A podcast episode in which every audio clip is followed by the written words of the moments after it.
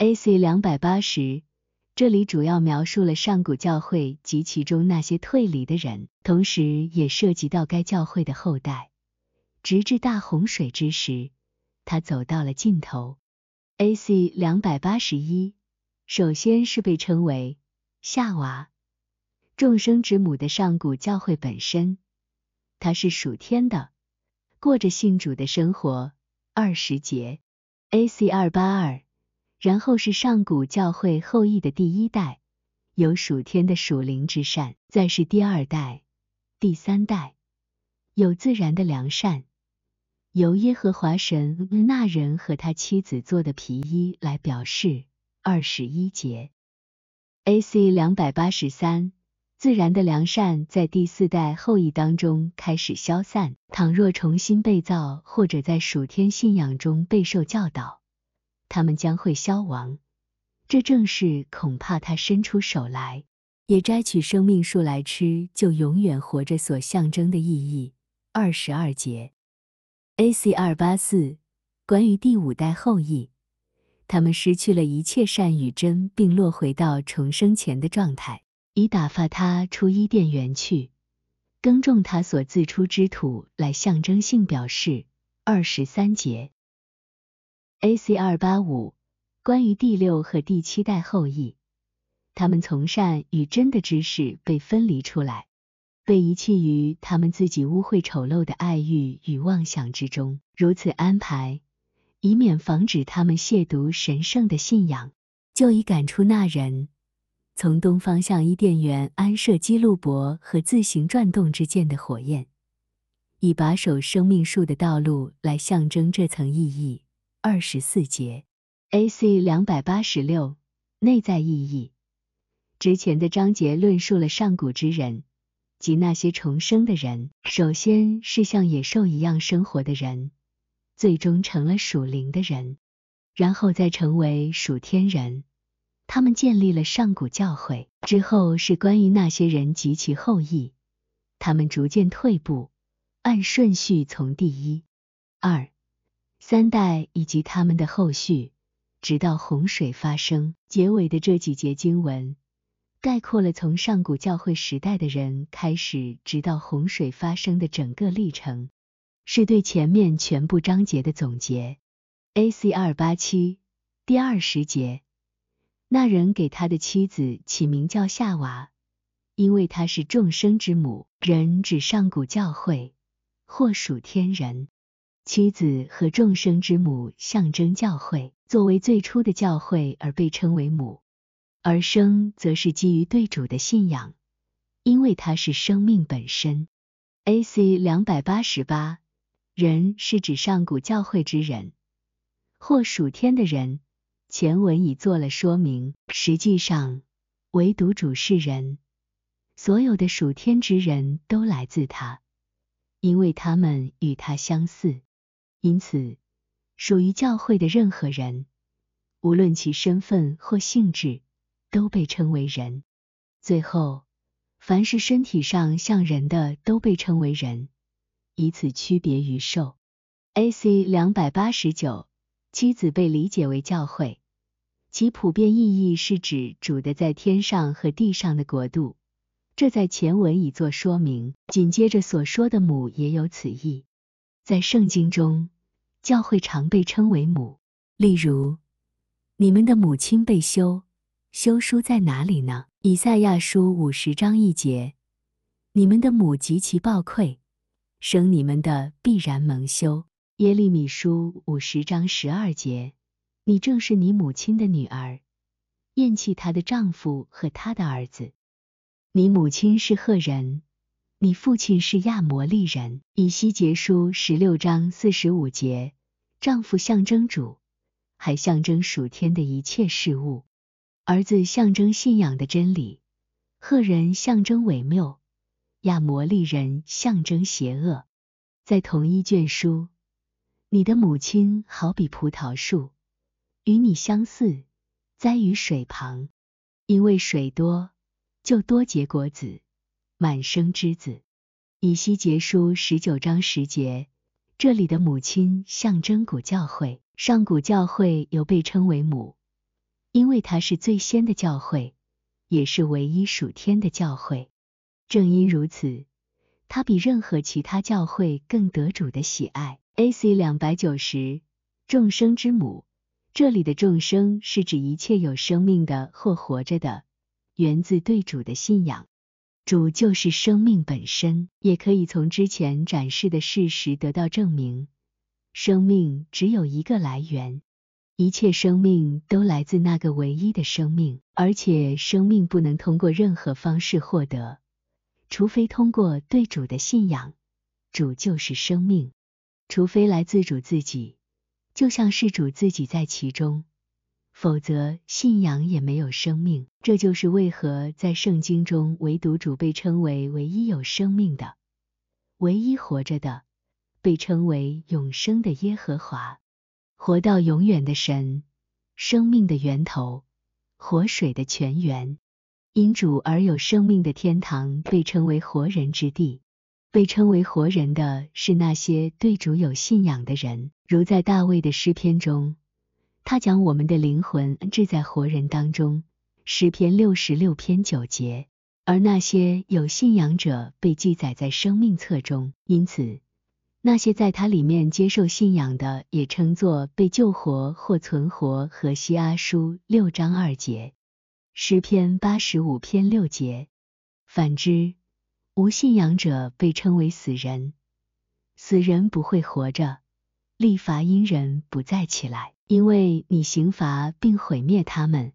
以赛亚书二十六章十四节，这象征那些因爱自我而自负者起来，象征进入生命。他们还被称为被杀的，地狱也被称为死，主也提到他们为死人。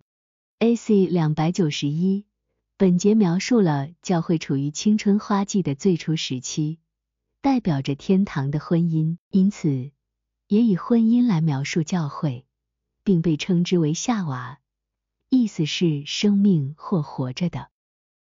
A.C. 二九二第二十一节，耶和华神为那人和他妻子做皮衣给他们穿，这表示主教导他们属灵的和自然的善。他教导他们的动作由做和穿来表示，属灵的和自然的善则通过皮肤来表示。A.C. 两百九十三，从字面上看，这些意义无法显现，但很明显，它们包含更深奥的含义，因为每个人都知道耶和华神并没有为他们制作皮衣。A.C. 两百九十四，皮衣象征属灵的和自然的善。除非从内在的启示意义中，否则无人能确定这一点。在圣经中，我们可以找到相似的描绘，例如，这里的皮通常被理解为羔羊、绵羊和公羊的皮。这些动物在圣经中象征良善的情感，还象征仁义以及与仁义相关的品质。在献祭仪式中。绵羊代表那些仁义之善的人，他们拥有属灵的和自然的善。众所周知，主被称作羊的牧人，而那些具有仁义品质的人被称作绵羊。A.C. 两百九十五，称作穿皮衣的原因是，上古之人因为他们纯真被说成赤身。当这种失去纯真时，他们意识到自己处于邪恶之中。这也被称为赤身。为让一切事可以照着上古之人表达自己的方式显得像历史那样连贯，这里他们被描述为穿上衣服，这样他们就不是赤身或处于邪恶中了。从本章第一节到第十三节对他们的描述和所展示的内容，以及此处耶和华神为他们做衣服穿上。可以明确，他们确实处于属灵和自然的善中。这里主要讨论的是教会的第一代，但尤其是第二代和第三代，他们被赋予了这样的善。A.C. 两百九十六，对于山羊羔、绵羊、山羊、海狗、公羊等的皮子，象征属灵的和自然的善。这可以从圣经中提及雅各以及关于约柜的内意得知。关于雅各，经上说他穿着以扫的衣服，手上和颈项的裸露处包着山羊羔皮。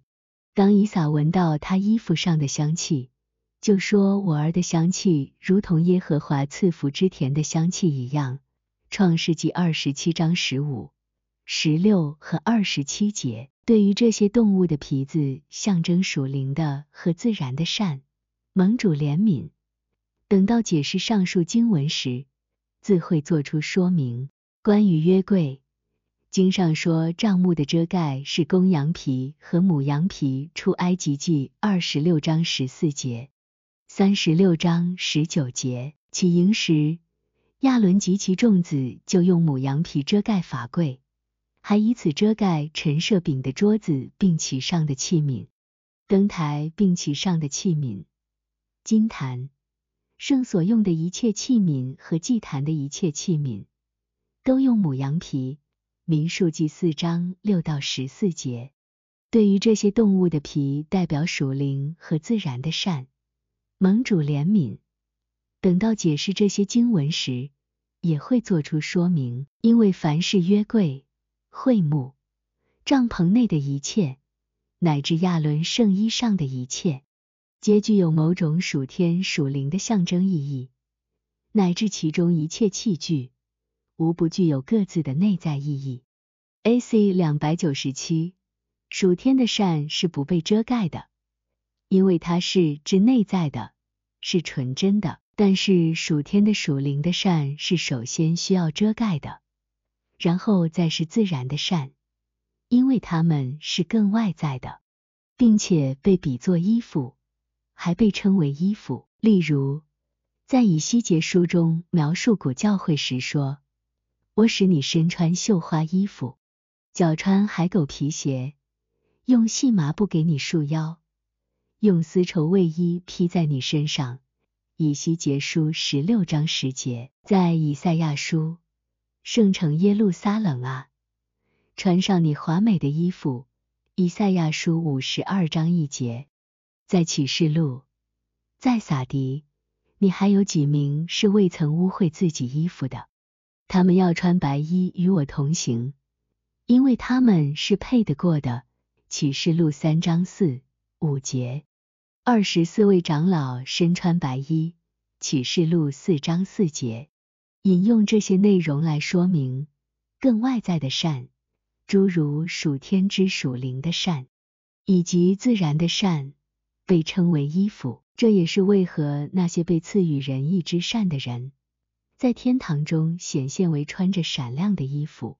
但所论的这一位，因为仍在肉体中，所以穿皮衣。A.C. 二九八第二十二节，耶和华神说。看哪，那人像我们中的一个，知道善恶。现在恐怕他伸出手来，也从生命树取来吃，并永远活着。耶和华神以单数形式，然后以复数形式说话，是因为耶和华神被理解为主，同时还被理解为天使的天堂。那人知道善恶，象征性表示他变得属天。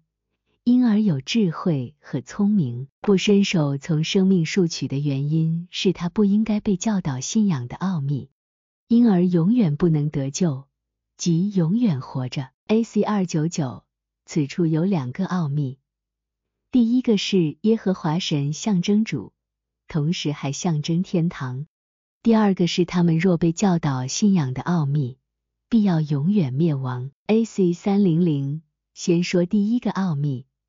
即耶和华神象征主，同时还象征天堂。需要注意的是，在圣经中，出于某种神秘的原因，主有时仅被称为耶和华，有时则被称为耶和华神，有时先被称为耶和华，接着被称为神，有时又被称为主耶和华，有时则被称为以色列的神。有时仅仅被称为神，就像在创世纪第一章中，他只被称为神。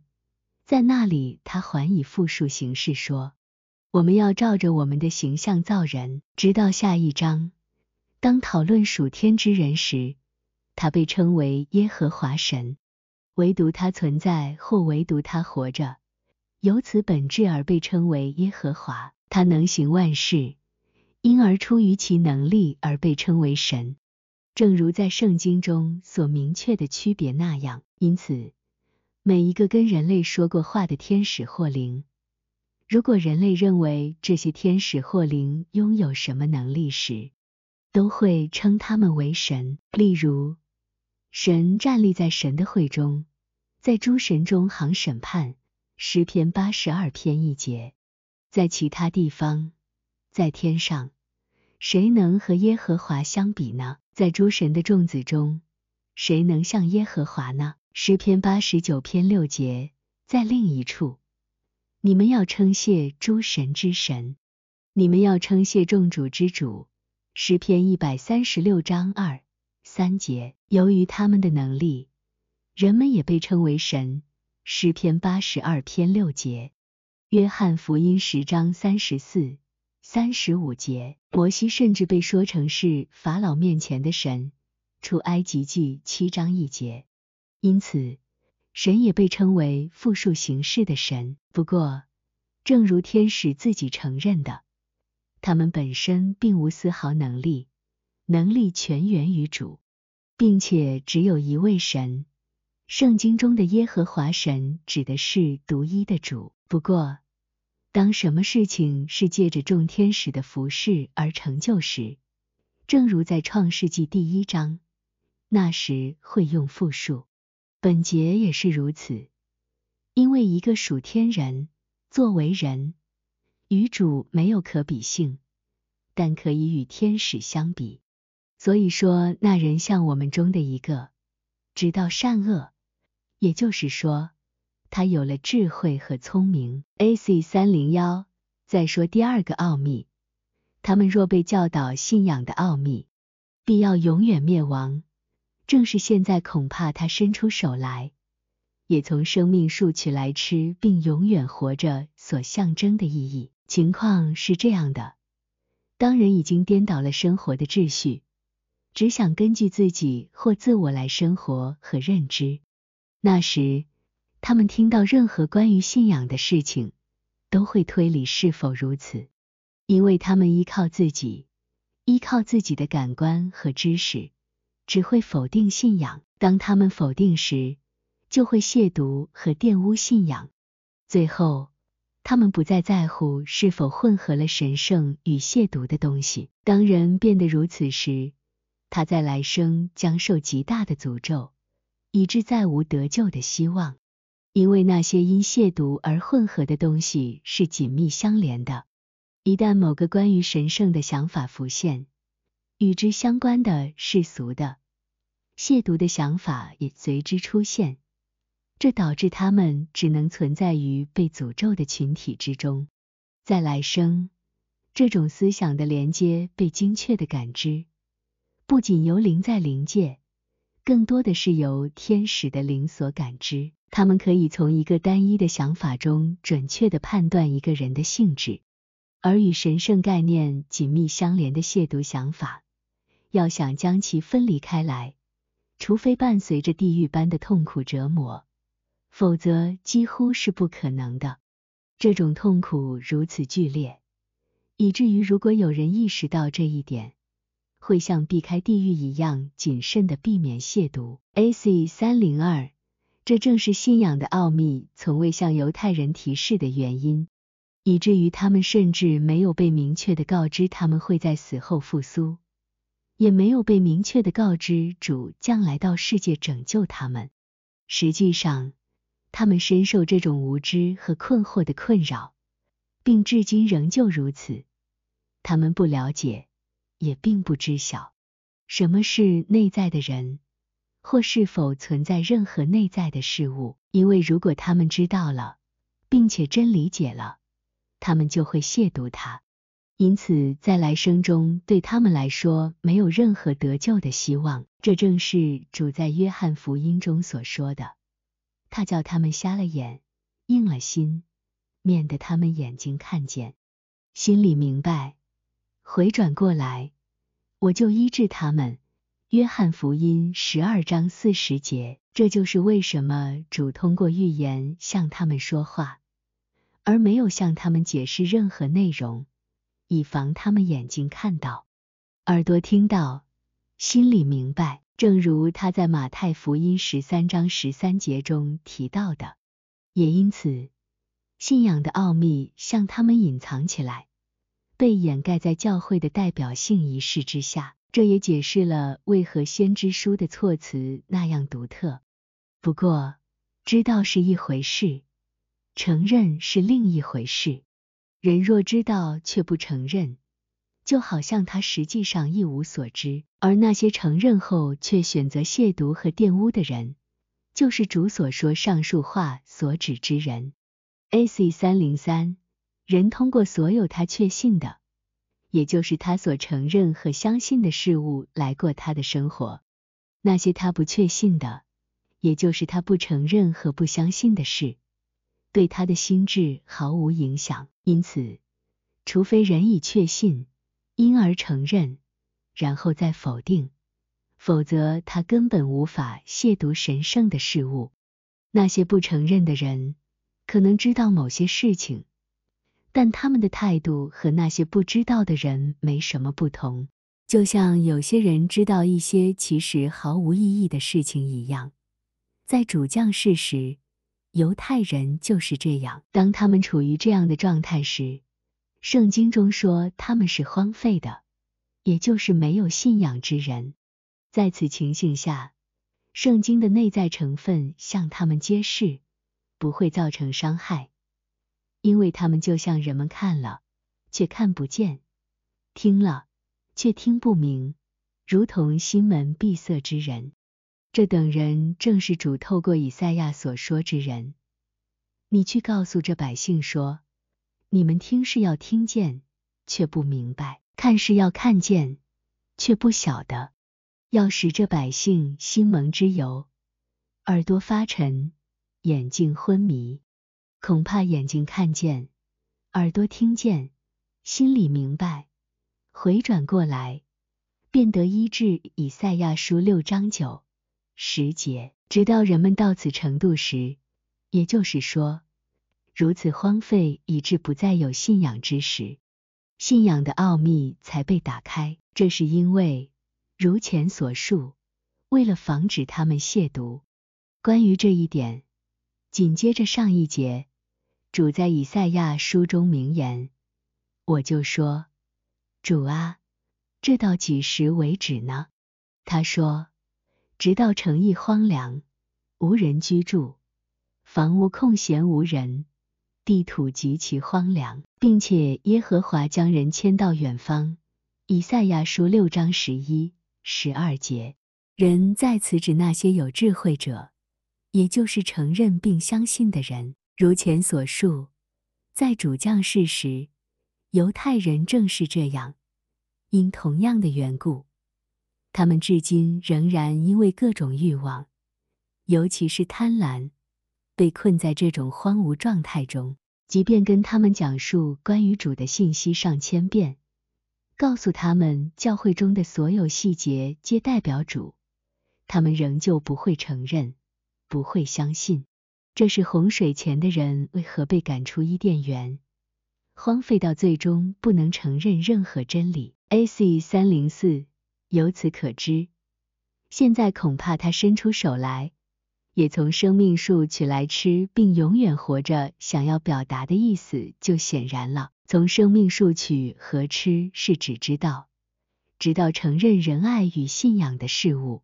因为复数的生命是仁爱与信仰，吃在这里表示知道，和前面一样，永远活着不是在肉身永远活着。而是死后在永远的咒诅中活着。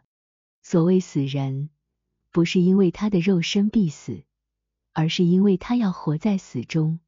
因为死乃是诅咒和地狱。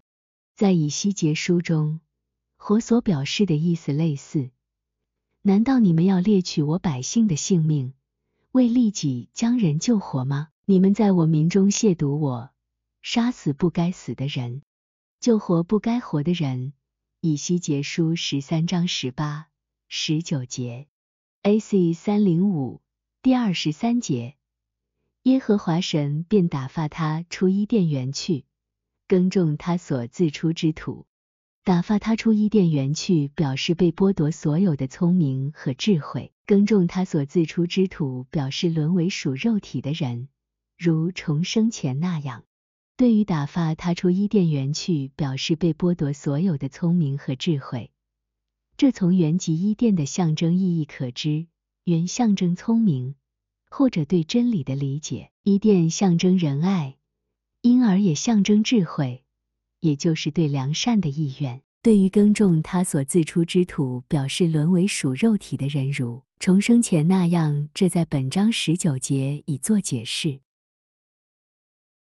A.C. 三零六第二十四节，赶出那人，从东方向伊甸园安设基路伯和自行转动之间的火焰，一把守生命树的道路。赶出那人，表示完全剥夺所有良善的意愿和真理的理解，以至于人与这些善与真的事物隔离，不再是人。在伊甸园的东边安设基路伯，表示预防人进入信仰的任何奥秘之中。因为从东方向伊甸园表示属天，由此产生聪慧。基路伯表示主的预见，以防止此类人进入信仰的奥秘。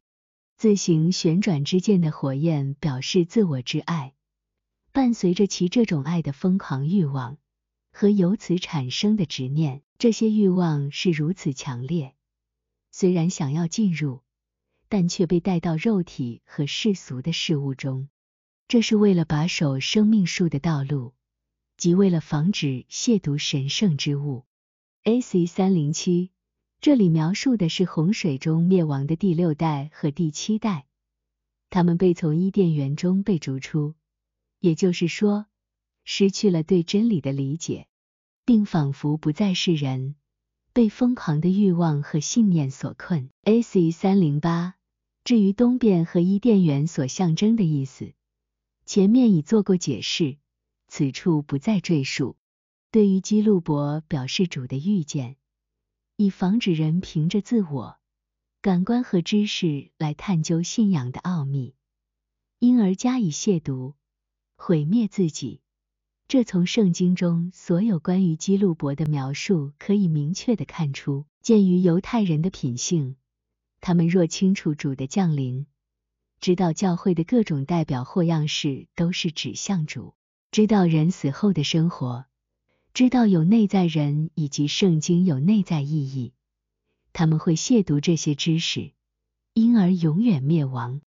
这一点通过法柜施恩座上、会幕门帘和幔子上和圣殿内的基路伯来表示，这都表示主保护这些知识，不让其被亵渎。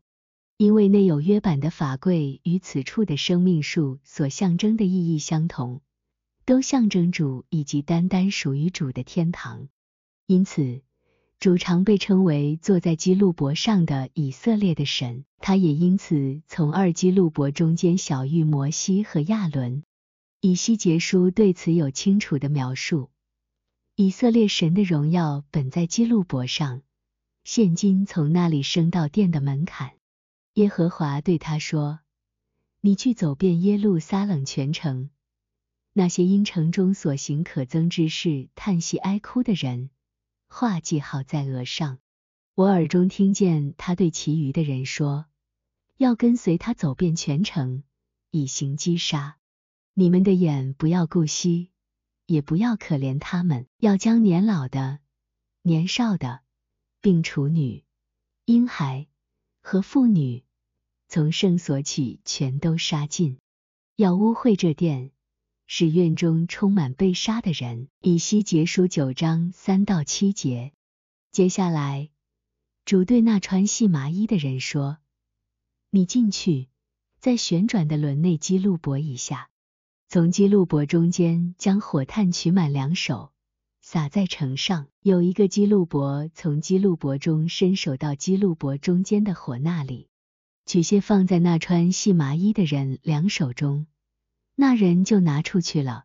以西结书十章二到七节，从这些可以明确，主的遇见不让他们深入信仰的奥秘，这是通过基路伯来表示的，并且因此他们被因于他们疯狂的欲望。这里还通过洒在城上的火来表示，并且没有人被顾惜。A.C. 三零九，四面转动发火焰的剑表示自我之爱，伴随着其这种爱的疯狂欲望和由此产生的执念。这些欲望是如此强烈，虽然想要进入，但却被带到肉体和世俗的事物中。这一点可以从圣经中找到众多证据，足以填充数页。但在此仅引用以西结书中的内容：人子啊，你要说预言。耶和华吩咐我如此说：有刀，有刀，是模块擦亮的，模块为要行杀戮。擦亮为要像闪电，我耶和华要使这刀，就是致死伤的刀，一连三次加倍刺人，进入他们的内屋，使大人受死伤的，就是这刀。我设立这恐吓人的刀，攻击他们的一切城门，使他们的心消化，加增他们跌倒的事。哎，这刀造的像闪电。以西结束二十一章。九、十、十四、十五节，在此刀或剑在此象征人的荒凉，使其看不到任何善与真，只见错谬和对立的，这就是加增他们跌倒的事。还有，在那红书中，马兵争先，刀剑发光，枪矛闪烁，被杀的甚多。那红书三章三节。说的也是渴望进入信仰之奥秘的人。A.C. 三百一十，本节中字字蕴含如此丰富的极奥秘，无法详细阐述。这些奥秘是用于洪水所灭的那个群体的秉性，他们的秉性与洪水后的人截然不同。简而言之，我们只能说，构建上古教会的他们第一代先祖是属天人。因此，在他们里面植入了属天的种子，由此，他们的后代里面保持着来自属天源头的种子。这些来自属天起源的种子有这样的特性：仁爱统治整个心智，使其成为一体。人的心智由意志和理智两部分构成，仁爱或良善属于意志，信仰或真理属于理智。从仁爱或良善，他们直接领受属于信仰或真理的东西，这样就成为一个心智。当他们是这样的时候，后代保留了这样的种子。如果他们偏离了真理和善良，那将是最危险的，因为这样会扭曲他们的整个心智，以至于在来生中几乎不可能恢复，不再拥有属天的种子。只拥有属灵的种子，就是另一码事了。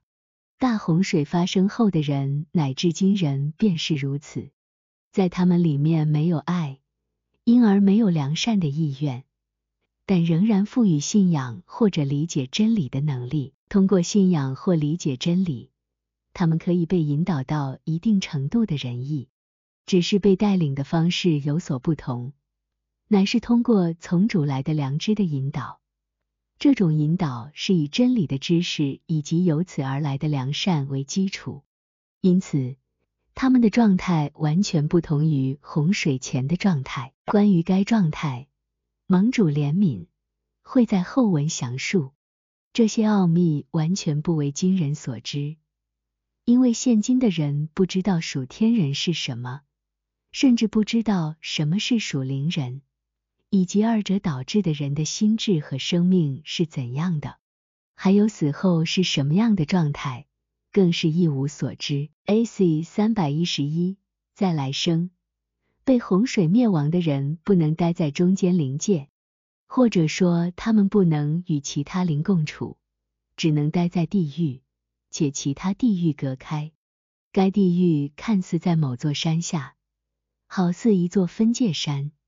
这是由其可怖的幻觉和说服力产生，这些幻觉和说服力足以让其他灵昏迷，不知自己是死是活，因为他们夺走了其他人对真理的所有理解，以至于他们察觉不到任何事情。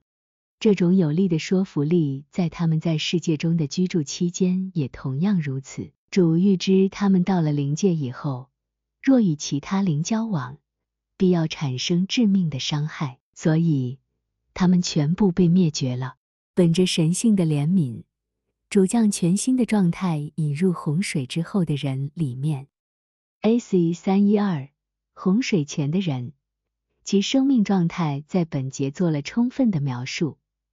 他们从属天之善被赶出或被分离，又从东方向伊甸园安设基路伯。从东边向伊甸园只适用于他们，不适用于洪水后的人。对于洪水后的人，当说从伊甸园向东方。类似的，自行旋转之剑的火焰，若用于金石之人，应该是火焰的剑，而且生命树之生命当为单数。而非复数。此外，还有很多无法解释的奥秘，只有天使才能领会。因主向他们揭示，每个状态皆包含无尽的奥秘，人类对此一无所知。A.C. 三幺三，根据以上有关第一个人的描述，显然存于今时的一切遗传之恶，并非源自于他，这是一个错误的推想。因为此处以人之名所论述的是上古教会，当被称为亚当时，表示那人是从尘土中造出来的，或者说人是通过主的重生，从非人到人，这是亚当一名的起源和内涵。至于罪恶的遗传，情况是这样：任何人如果实际犯罪，就会因此在自己身上产生一种本性。罪恶从而植入他的后代，变成遗传的。这个遗传的罪恶会从任何一个父辈，包括祖父、曾祖父以及更早的先辈开始，逐渐传承，并在下一代中增长。遗传的罪恶保持在每个人身上，并且通过每个人的实际罪行而增加。它不会分散或减少到不再有害。除非是在那些有主进行重生的人身上，每个人如果留意的话，都可以从父母的邪恶倾向明显的在子女身上保留这一事实中了解到这一点，以至于可以从一家人甚至一代人传承给下一代的特征来认识他。